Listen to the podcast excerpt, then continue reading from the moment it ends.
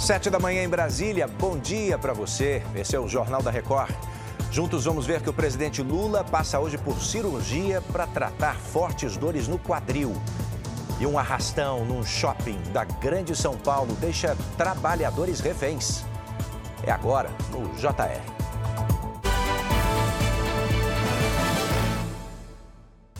Oferecimento Consórcio Bradesco. Conquiste sua casa nova sem juros e sem entrada.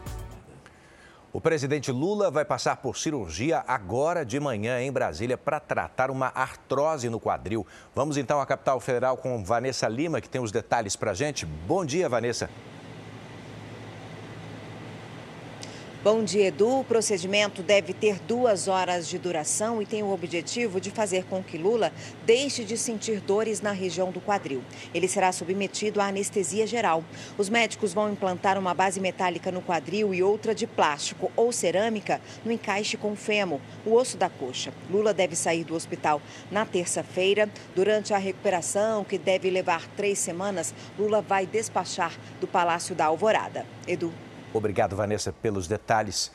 A polícia está procurando por criminosos que roubaram duas grandes lojas num shopping de Guarulhos, na Grande São Paulo.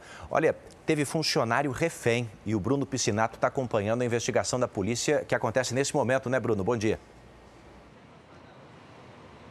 Oi, Edu, bom dia para você. Ao menos cinco criminosos participaram dessa ação, né, que invadiram uma loja de telefonia e uma joalheria ao mesmo tempo nesse shopping. Pelas câmeras de segurança, a gente consegue ver um homem de boné e mochila vermelha. Ele entra na loja de telefonia e faz a gerente de refém, leva ela até onde estão os produtos. Na sequência, os comparsas também entram na loja, enquanto um outro criminoso fica na porta vigiando. Enquanto tudo isso, já tinha um outro criminoso na joalheria também efetuando um roubo. Na sequência, eles fugiram, levaram vários aparelhos celulares, joias e também relógios. Ninguém ficou ferido e até o momento ninguém foi preso. Edu.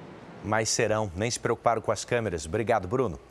Pelo menos 50 pessoas morreram, outras 60 ficaram feridas depois de uma explosão numa mesquita durante uma celebração religiosa. Foi no Paquistão.